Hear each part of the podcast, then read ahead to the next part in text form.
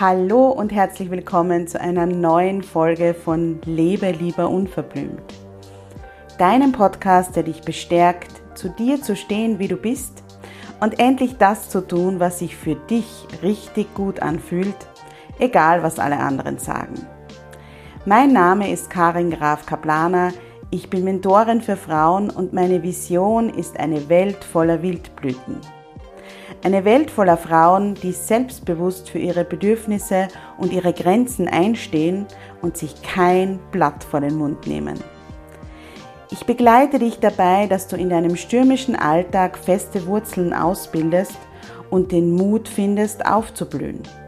Denn nur so kannst du aktiv werden und die Dinge erreichen, die du dir sehnlichst wünschst. Hier im Podcast zeige ich mich als Mentorin ganz bewusst, echt und verletzlich und spreche ganz unverblümt über Themen, die oft ausgeklammert werden. Ich wünsche dir viel Freude beim Zuhören.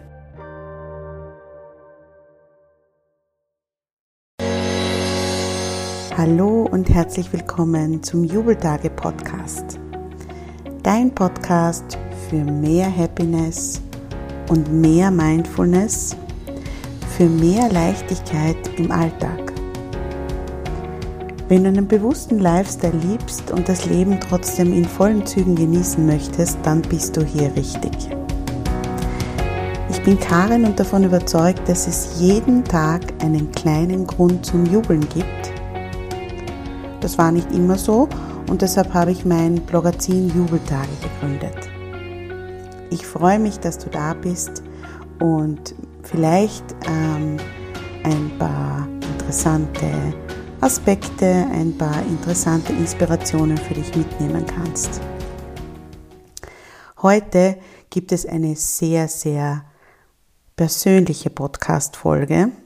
Ähm, ich habe in den letzten paar Tagen schon überlegt, dass ich gerne eine Podcast-Folge aufnehmen möchte, weil ich in vier Tagen 40 werde. Also ich werde bald 40. Und ähm, ich würde lügen, wenn ich sagen würde, dass das gar nichts mit mir macht. Ähm, es macht schon was mit mir, es bewegt mich auch.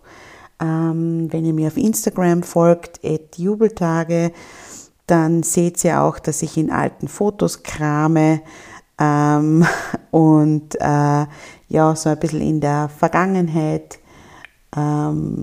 schwelge und schaue, was so die letzten 40 Jahre passiert ist. Ähm, und deshalb habe ich mir gedacht, gibt es heute eine Podcast-Folge, in der ich euch ein bisschen mehr über mich erzähle. Über meinen Weg, über die Entscheidungen, die ich getroffen habe, ähm, die Erkenntnisse, die ich daraus gezogen habe. Ähm, und was ganz bezeichnend ist für die letzten 40 Jahre, ist, dass man äh, mein Leben sozusagen, die letzten 40 Jahre, ähm, perfekt in 20 und 20 teilen kann. Denn die ersten 20 Jahre unterscheiden sich vollkommen von den letzten 20 Jahren meines Lebens und äh, das nicht durch das Alter, sondern aus anderen Gründen. Und warum das so ist, das erzähle ich euch gleich. Was ich gleich vorwegnehmen möchte, nein, ich möchte die Zeit nicht zurückdrehen und ich möchte nichts anders machen. Das passt nicht zu meiner Lebensphilosophie. Wenn ich nämlich eine Entscheidung getroffen habe, dann denke ich nicht mehr darüber nach. Dann ist das so. Dann bin ich davon überzeugt, auch im Nachhinein davon überzeugt, dass ich in diesem Moment die aus meiner Sicht beste Entscheidung getroffen habe. Nämlich diese Entscheidung, die ich in diesem Moment unter diesen Umständen mit dem Wissen, das ich damals hatte und ähm, ja, mit den Erfahrungen, die ich damals hatte, ähm, entscheiden konnte und treffen konnte. Und ähm, ihr habt es vielleicht auch auf Instagram gesehen, ähm, dass ich mir den Hashtag Mach's dir leicht äh, in mein Profil geschrieben habe und ähm, Jubeltage wird auch zukünftig ganz stark für das Thema Mach's dir leicht im Alltag, nämlich wie kann man diese Leichtigkeit in den Alltag bringen, äh, stehen. Und das ist für mich auch ein Punkt, mit dem wir uns das Leben sehr leicht machen können.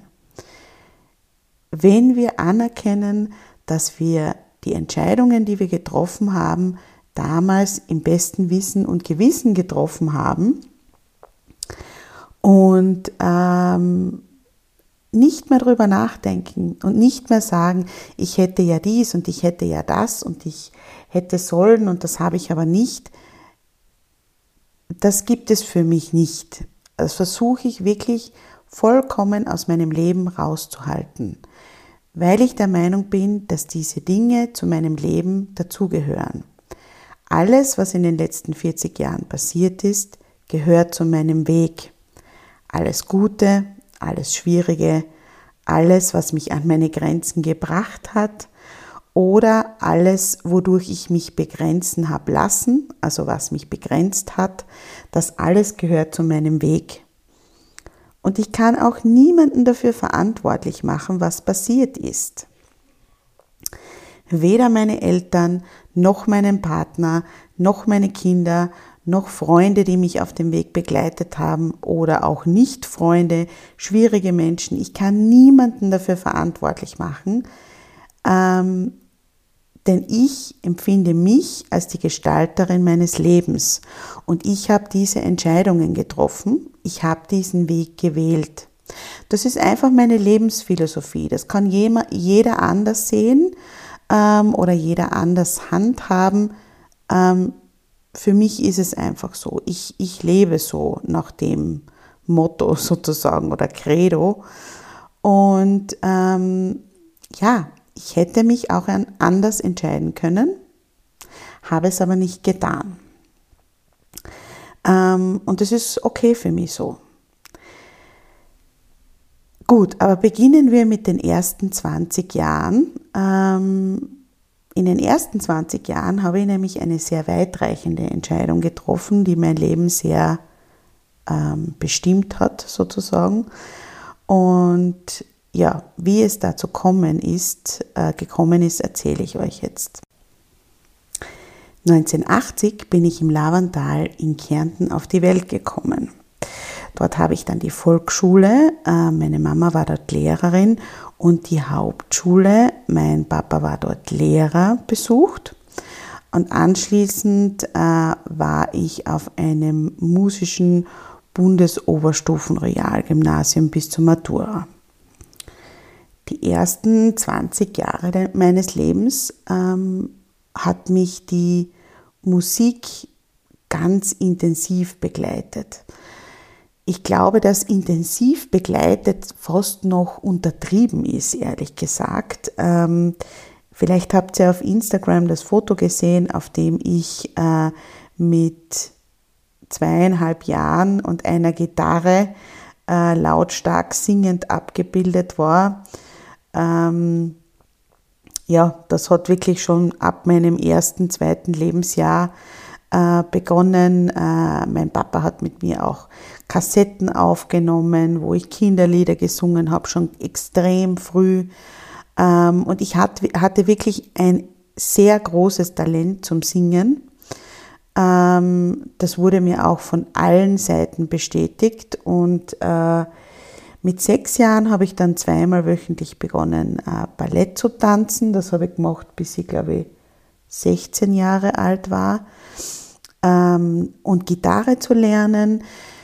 Mit 14 Jahren ist dann Klavier dazugekommen ähm, und ab circa 10 bis 12 Jahren, sage ich jetzt einmal, waren meine Wochen extrem durchgetaktet. Also zweimal in der Woche Ballett, einmal Instrument, einmal Schulchor, einmal Oberstimmenchor, äh, Theatergruppe, Gesangsunterricht, daneben noch ähm, theoretische Musiklehre, später Harmonielehre ähm, ich habe mir auch stundenlang äh, Musicals äh, angehört und auch natürlich auch andere Musik angehört.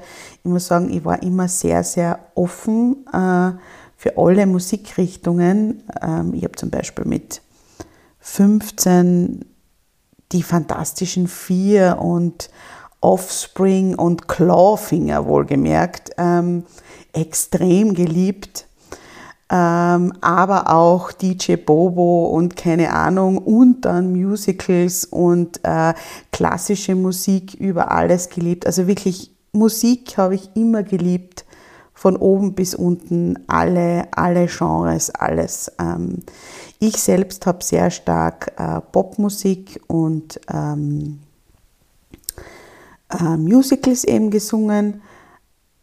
Ja, die Klassiker, sage ich jetzt einmal. Also Mariah Carey war damals total angesagt. Celine Dion ähm, natürlich. Äh, je schwerer, je höher, je schwieriger, desto besser. Das war vor allem schon in der Oberstufe dann. Ähm, ja, aber auch im Fernsehen, ja. Ich habe hauptsächlich solche Filme angesehen. Also von Musicals wie A Chorus Line oder Kiss Me Kate, da habe ich mit acht oder neun Jahren alle Songs auswendig mitsingen können, alle Tänze auswendig mittanzen können. Ähm, mit sechs Jahren bin ich zum ersten Mal vor ca. 300 Leuten auf der Bühne gestanden, habe Solo gesungen. Äh, mit 14 Jahren bin ich dann als My Fair Lady in einer Kinderinszenierung auf der Bühne gestanden. Ich war überhaupt ständig immer auf der Bühne, entweder alleine mit dem Chor oder wie immer. Und das hat mir einen riesen Spaß gemacht. Ich habe auch bei Wettbewerben mitgemacht und ähm, fast immer gewonnen, ehrlich gesagt. Ja, und so war mein Weg eigentlich vorbestimmt. Ich sollte professionelle Sängerin werden klassische Sängerin im Idealfall ähm, hat man mir dann so ab 15, 16 dann immer sehr nahegelegt, weil das hätte auch zu meiner Figur besser gepasst. So hat man es mir zumindest immer wieder gesagt. Ähm, mit 17,5 Jahren, im jungen Alter von 17,5, habe ich dann meinen Mann kennengelernt, ähm, ganz klassisch im Stadtcafé wir waren in der gleichen Klick und sind uns immer wieder über den Weg gelaufen, bis ich ein Auge auf ihn geworfen habe. Und er war drei Jahre älter und hat schon in Klagenfurt studiert. Ich bin dann eben noch ins Borg gegangen. Und äh, aber montags immer zu meiner Gesangsstunde ans Konservatorium gefahren. Da war ich dann mittlerweile schon am Konservatorium in Klagenfurt im Vorstudiengang klassischer Gesang. Und ja, nach der Matura mit 18 bin ich dann zu ihm in die WG gezogen. Ähm, da war noch ein Freund von uns. Wir waren da zu dritt in der WG und nach der Aufnahmsprüfung habe ich dann begonnen, am Konservatorium klassischen Gesang zu studieren bei einem wirklich alten Professor, das muss man wirklich sagen. Also für mich war, ich weiß nicht, wie alt er wirklich war, für mich war er damals mit knapp, also 18, ja, 18,5 war ich dann, glaube ich, ähm, einfach uralt. Ähm, er hatte für mich überhaupt kein Einfühlungsvermögen. Er war meiner Meinung nach im Nachhinein betrachtet auch von meinem Talent nicht wirklich überzeugt und diese Arien, die standen mir irgendwann einmal beim Hals heraus. Andere Sachen sollte ich dann aber nicht mehr singen, weil das könnte ja irgendwie meine Stimme ruinieren. Und ja, das war eigentlich der Anfang vom Ende meiner musikalischen Laufbahn, muss man wirklich sagen. Ähm, ich habe vollkommen den Spaß dran verloren. Ich wollte immer weniger üben, immer weniger hingehen, weil ich natürlich nicht geübt habe. Und ähm, dann ein schlechtes Gewissen hatte und ich habe dann begonnen, nachdem mein Mann ja auch an der Uni Klagenfurt studiert hat, mich dort umzuschauen, was ich sonst noch studieren könnte. Und habe dann nach einem Dreivierteljahr oder so, ähm, oder ja, Dreivierteljahr war es, glaube ich, meinen Eltern nach wirklich vielen, vielen schlaflosen Nächten gesagt, dass ich nicht mehr am Konservatorium Gesang studieren möchte. Und das war für sie ein totaler Schock, weil ähm, man muss sich das wirklich so vorstellen. Ja? Ich bin auf die Welt gekommen und eigentlich ab dem Zeitpunkt, wo ich auf die Welt gekommen bin äh, und begonnen habe zu singen, war klar, die Karin wird Sängerin. Und dann steht die Karin da mit knapp fast 19 Jahren und sagt, nein, ich werde keine Sängerin. Ähm, das war sowohl für sie als auch für mich ein riesen Drama. Also man muss sich das wirklich äh, als sehr, sehr einschneidende und schmerzhafte Zeit vorstellen. Diese Loslösung von diesem, ja, von diesem Traum, äh, den ich hatte, ähm, der sich aber dann für mich wirklich als Albtraum herausgestellt hat.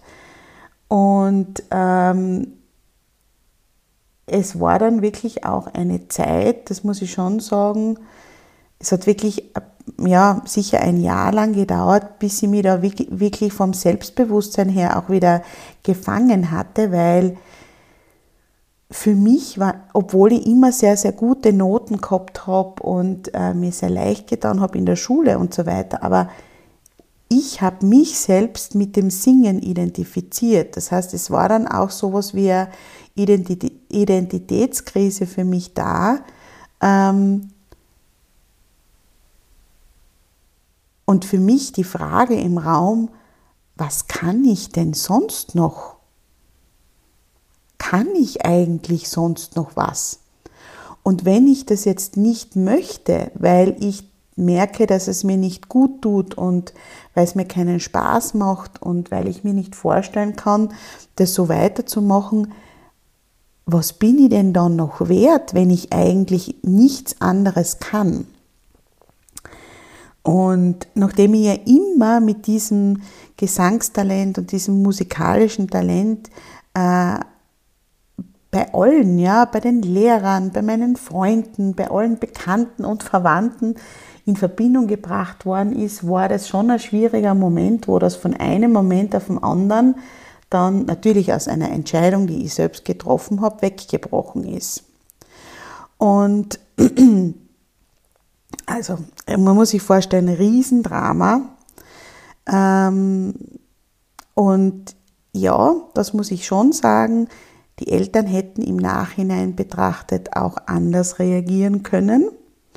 Wir hätten gemeinsam überlegen können, wo das Problem liegt. ich hätte zum Beispiel auch auf Jazzgesang wechseln können. Ich hätte den Lehrer wechseln können. Mein Mann, das muss man auch dazu sagen, mein damaliger Freund, hätte mir ja auch sagen können, jetzt wirf das nicht weg, probier was anderes, du kannst das so gut, aber bleib zumindest beim Gesang. Ähm, ich hätte mir auch einem Mentor anvertrauen können, wenn ich gewusst hätte, an wen ich mich wenden soll, habe ich aber nicht gemacht. Ähm,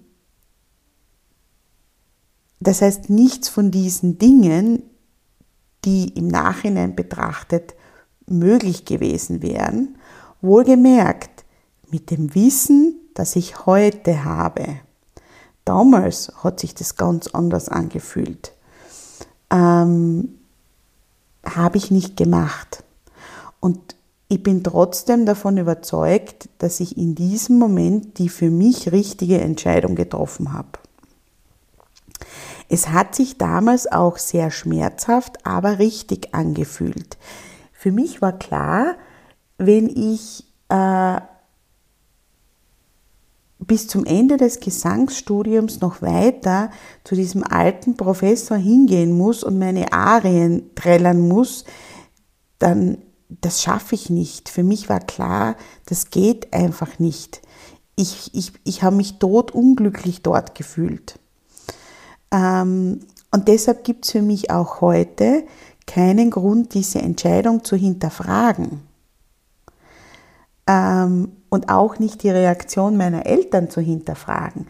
Die haben damals so reagiert, wie sie reagieren konnten. Und äh, die Entscheidung, die ich getroffen habe, war in dem Moment die Entscheidung, die ich treffen konnte. Das sage ich jetzt deshalb noch einmal so ausführlich, weil ich gerade bei diesem Rückblick auf, wenn man jetzt einen runden Geburtstag hat oder was auch immer, ja, auf vergangene Jahre, glaube ich, ganz oft die, den, den Fehler macht und sich überlegt, naja, ich hätte das ja ganz anders machen können. Warum habe ich das nicht gemacht? Die Frage braucht man sich nicht stellen, weil in dem Moment das Wissen und die Fähigkeit und äh, die Umstände so waren, dass man diese Entscheidung getroffen hat. Und deshalb braucht man darüber nicht mehr nachdenken. Im Nachhinein betrachtet muss man natürlich schon sagen, das habe ich am Anfang schon gesagt, dass ähm, diese Entscheidung, die ich damals getroffen habe, definitiv eine der weitreichendsten Entscheidungen in meinem bisherigen Leben war. Denn ich habe nämlich damals nicht nur mit dem Gesangsstudium aufgehört, ich habe mit dem Singen aufgehört. Und das quasi von einem Tag auf den anderen. Das ganze Drama rund um mein Studiumende, die Entscheidung, dass ich keine professionelle Sängerin werde, das hat mich dann doch so verletzt, dass ich es nicht geschafft habe, einfach hobbymäßig damit weiterzumachen, sondern ich habe gleichzeitig mit dem Entschluss, mein Gesangsstudium äh, nicht fortzuführen am Konservatorium, auch äh, entschieden, das Thema Musik und Gesang in eine Kiste zu packen. Diese Kiste dann wieder in eine Kiste, dann noch einmal in eine Kiste und außen dran habe ich dann ein dickes, fettes Schloss gehängt, damit ich nie wieder auf die Idee komme, diese Kiste zu öffnen. Ich habe auch, wenn ich das jetzt im Nachhinein betrachte, den Kontakt zu all meinen ehemaligen Schulkollegen, von denen sind nämlich ganz, ganz viele, die meisten nämlich heute irgendwie im musikalischen Umfeld tätig. Ganz viele sind ähm, Musiklehrer, Musiklehrerinnen worden, ähm, sind aktive Musiker, ähm, ja, sind einfach äh, im professionell, stehen auf der Bühne, sind im professionellen musikalischen Umfeld tätig. Ich habe den Kontakt zu all diesen Freunden abgebrochen. Also es war wirklich für mich wie ein Schlussstrich, den ich gezogen habe ähm, und äh, habe das in eine Kiste gesperrt, ein fettes Schloss dran gemacht und äh, ja, nie mehr wieder reingeschaut. Und deshalb bezeichne ich diese letzten 40 Jahre immer als zweigeteilt. Es gibt nämlich die 20 Jahre mit der musikalisch aktiven Karin und die 20 Jahre danach ähm, mit der Karin, die überhaupt nicht mit, in, mit Musik in Verbindung gebracht wird. Das ist auch total spannend. Menschen, die mich nach 2000 kennengelernt haben, die wussten überhaupt nicht, dass ich jemals gesungen habe. Ich habe es auch nie wieder erwähnt. Das heißt, ähm, ich habe nicht in so einem Gespräch, wenn man dann am Abend irgendwie äh, gemütlich zusammengesessen ist und über Gott und die Welt geplaudert hat, gesagt, naja, ich war ja auch einmal am Konservatorium oder irgendwas. Nein, ich habe es nicht erwähnt. Ähm, und äh, es ist auch ganz komisch, dass früher, wenn ich dann Menschen getroffen habe, die mich gekannt haben, bevor ich 20 wurde, also vor diesen, in, in diesen ersten 20 Jahren, dass alle diese Menschen mich immer mit Musik in Verbindung bringen und die anderen danach eben nicht. Und ich weiß nicht, wie oft ich diesen ungläubigen Satz was, du singst nicht mehr? Wie gibt's denn sowas? Äh, das kann ja nicht wahr sein, wie oft ich diesen Satz gehört habe, äh, wenn ich dann wirklich mit jemandem zusammengetroffen bin. Und ich glaube, dass ich vor allem am Anfang diese ganzen Kontakte abgebrochen habe und vermieden habe, um alles in der Welt vermieden habe, weil eben genau dieser Satz, nämlich was du singst nicht mehr, mir einfach viel zu weh getan hätte und damit wollte ich mich nicht konfrontieren. Nach meinem Abbruch am Konservatorium, das muss ich auch dazu sagen, bin ich dann bis zum Alter von circa 22 Jahren ähm, noch ungefähr dreimal auf unterschiedlichsten Bühnen gestanden. Einmal tatsächlich im Musical A Chorus Line ähm, und zweimal hätte es nach meinen Auftritten auf jeden Fall noch die Chance gegeben, auf einer Wegkreuzung einen anderen Weg einzuschlagen. Ich war ja damals noch nicht alt, also ich bin mir damals schon sehr alt vorgekommen, mit 21, 22 und habe mir gedacht, das ist jetzt alles vorbei und die Chance ist vorbei und es ist irgendwie äh, sozusagen gelaufen brauche ich mich gar nicht mehr damit beschäftigen. Im Nachhinein betrachtet muss ich natürlich sagen, war ich damals noch sehr jung und hätte auf jeden Fall ähm, die Chance gehabt, auf einer Wegkreuzung einen anderen Weg einzuschlagen. Ich habe es aber nicht gemacht. Und zweimal haben mich, also einmal hat mich ein Lehrer motiviert, noch einmal die Aufnahmsprüfung zu machen ein äh, Lehrer, der, ähm, wo ich kurzfristig einmal ein bisschen gesungen habe und dann eben den Auftritt gehabt habe, der gesagt hat zu mir, probier's doch, ähm, ich bin mir sicher, dass du genommen wirst.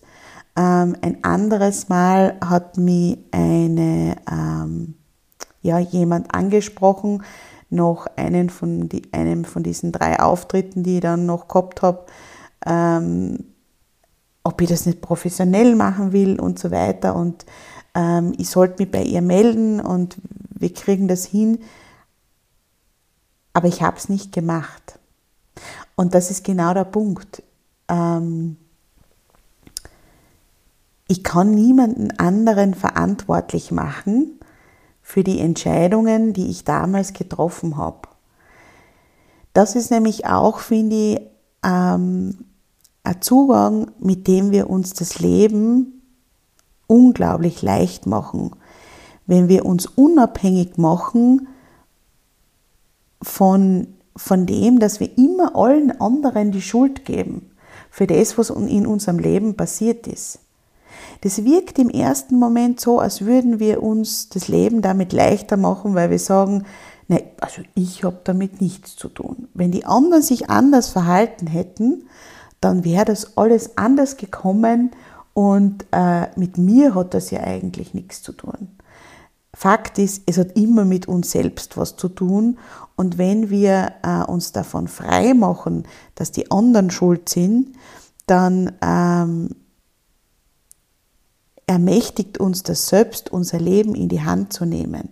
Und davon bin ich einfach ein totaler Fan, weil ich der Meinung bin, wenn wir unser Leben selbst in die Hand nehmen, dann können wir es gestalten.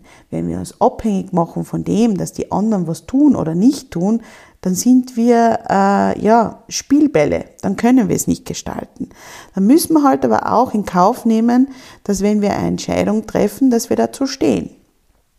Ähm, und ich muss sagen, im Nachhinein betrachtet, für mich war das Thema damals eben ja abgeschlossen und ich hatte damals nicht den Mut, mich noch einmal einem Auswahlprozess zu stellen. Wenn ich ehrlich bin, mein Selbstbewusstsein damals war so angekratzt, äh, und das Thema Musik war sehr belastet, extrem belastet und ich war nicht frei. Und das war sicherlich einer der Hauptgründe, warum ich eben doch nicht eine andere Weggabelung genommen habe. Also um es kurz zu machen, könnt ihr euch wahrscheinlich das schon vorstellen, ich bin keine Sängerin geworden, aber trotzdem gehört das Singen wieder zu meinem Leben. Und äh, ich habe diese Kiste, ich habe dieses Schloss aufgemacht, habe die Kisten, eine Kiste und noch eine Kiste und noch eine Kiste geöffnet und ähm, ja, und es ist jetzt wieder so, dass das Singen ein integraler und wirklich wichtiger Bestandteil meines Lebens ist und ich bin so, so dankbar dafür. Und gekommen ist das sicherlich durch mehrere Faktoren. Ein äh, Faktor sind sicherlich meine Kinder, weil ich mit den Kindern ganz spielerisch, ganz logisch, macht man ja, wieder begonnen habe zu singen. Ähm, Kinderlieder zu singen und äh, die sind beide sehr mus musikalisch und ähm, sehr, wie soll ich sagen, ja, angetan von Musik. Und so habe ich irgendwie vor allem, muss ich sagen, als dann die zweite Tochter auf die Welt gekommen ist, meine Kinder haben auch sehr musikalische Namen. Viele von euch werden die musikalischen Namen meiner Kinder auch kennen. Ich mag sie jetzt da trotzdem nicht sagen. Ähm, aber äh, die eine ähm, aus einer Oper und die andere heißt wie ein Musikinstrument. Also sie haben wirklich sehr, sehr musikalische Namen. Ähm, und ja, und so habe ich wieder, wieder bisschen so Kinderlieder begonnen zu singen und bin mit Musik wieder in Verbindung gekommen und so weiter. Und dann habe ich 2015 jemanden wieder getroffen, ähm, der mich an diese Teenie-Karin von damals erinnert hat, äh, mit all ihren wilden Träumen und von der Bühne und so weiter. Und ähm, dieses Treffen damals hat mir wirklich so in diese Zeit so ein bisschen zurückkatapultiert und ich habe so überlegt, ähm, was ich damals empfunden habe und wie ich damals auch äh, vollkommen davon überzeugt war, dass es mein Weg ist. Das hat mir dann auch wieder so einen Anstoß zu geben, wieder eine weitere Kiste auszupacken und mir das näher anzuschauen. Und habe dann, da habe ich dann wirklich intensiv begonnen, wieder regelmäßig selbst auch zu singen also nicht nur Kinderlieder. Und dann hatte ich das unglaubliche Glück, äh, wohlgemerkt, da habe ich mir aber selbst auf die Suche gemacht, ähm, also wieder gestalterisch in die Hand genommen, ähm, einen Vocal Coach für mich zu finden.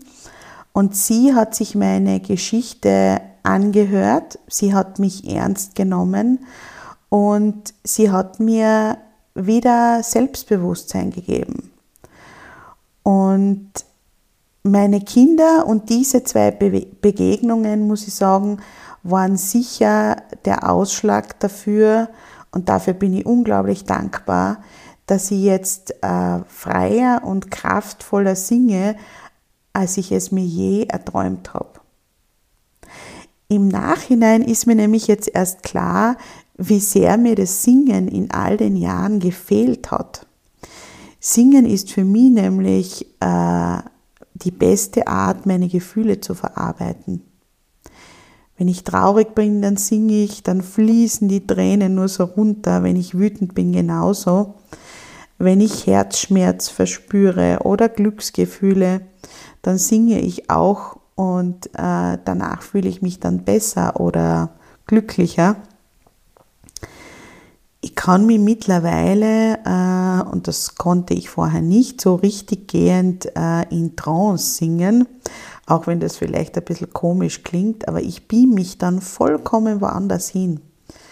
Und es ist für mich so unglaublich schön, dass das Singen wieder so ein wichtiger Teil von mir geworden ist und dass ich mir eben getraut habe, diese Kisten alle aufzumachen dass ich mich getraut habe, dorthin zu schauen, wo es weh tut. Ja, es war schwierig, nach all den Jahren das alles wieder auszugraben. Am Anfang habe ich mir auch gedacht, ich bin vollkommen eingerostet und ich komme nie mehr dorthin, jetzt gesanglich betrachtet, wo ich war. Und das ist aber auch gut so. Ich werde auch nicht und ich will auch nicht mehr dorthin kommen, wo ich einmal war, weil ich für mich mittlerweile einen ganz anderen, einen freieren Zugang gefunden habe, ohne Leistungsdruck ohne Versagensangst. Ähm, ich weiß heute auch ganz genau, dass ich irgendwann wieder auf einer Bühne stehen werde. Das spüre ich ganz genau, das weiß ich auch. Ich weiß auch nicht, wann das soweit sein wird. Ich gebe mir da die Zeit, die ich brauche. Ganz bereit fühlen, glaube ich, wird man sich da nie, weil äh, das ist schon immer wieder mit äh, ja, Lampenfieber und Aufregung und äh, Zweifeln verbunden. Aber wenn ich das Gefühl habe, das passt, dann werde ich das wieder machen. Und darauf freue ich mich schon sehr. Ja, das waren die ersten 20 Jahre meines Lebens oder beziehungsweise die weitreichendste Entscheidung, die ich in diesen ersten 20 Jahren getroffen habe ähm, und die wirklich mein gesamtes Leben bestimmt.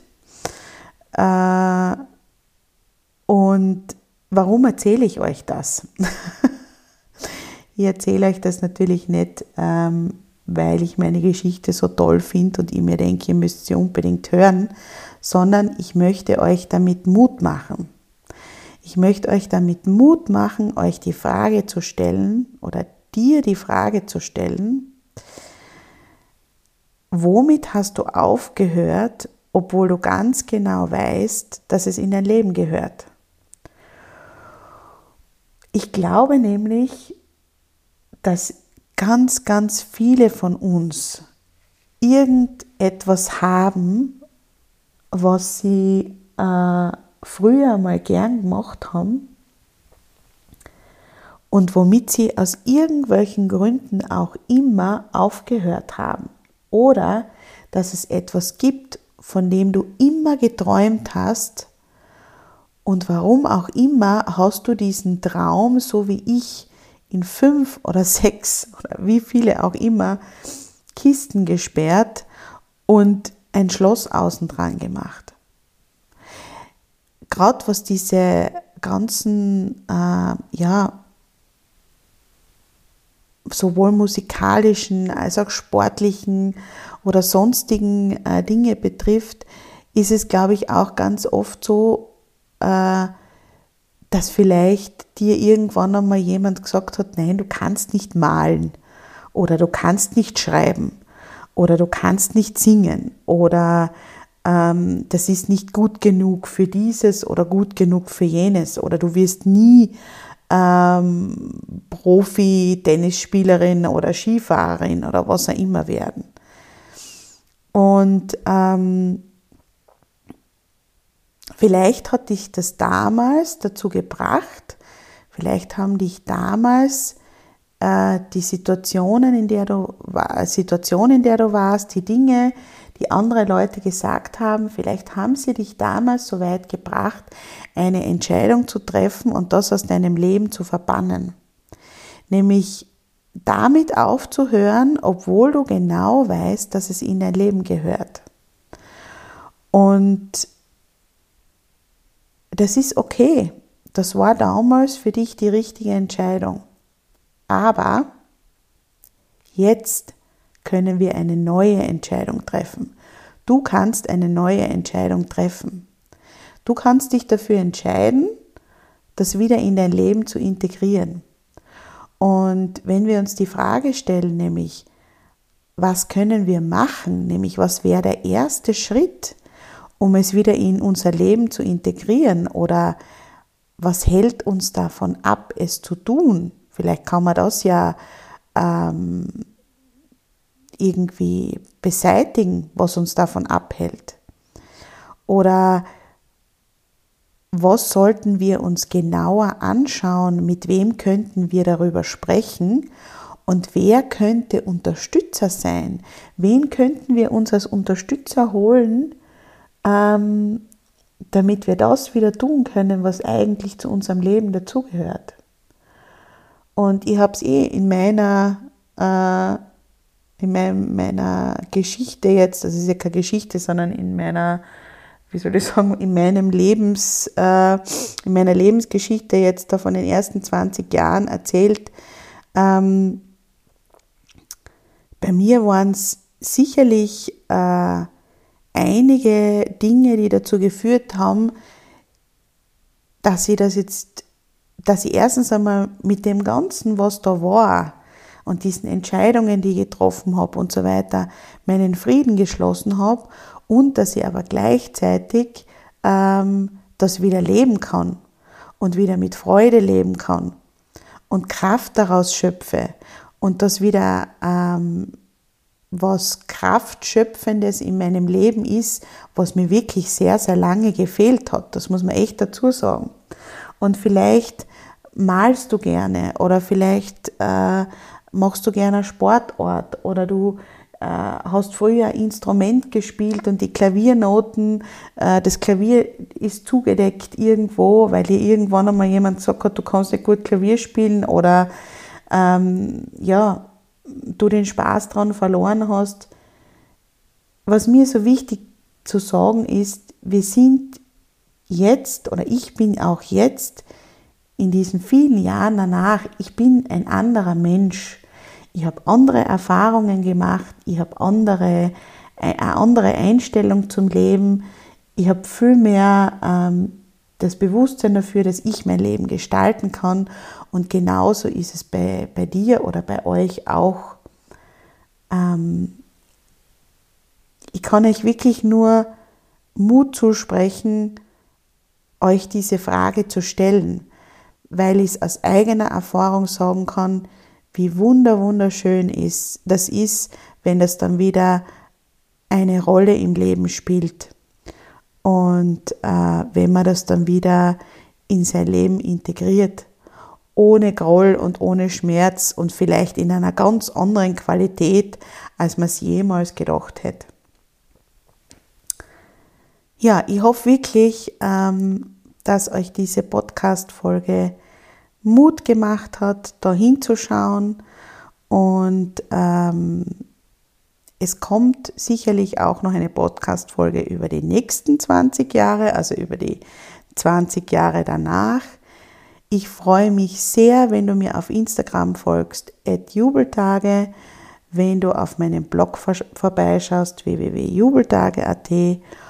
Und ähm, bis dahin, lass uns das Leben feiern, machen wir es uns leicht, genießen wir das Leben. Und bis bald.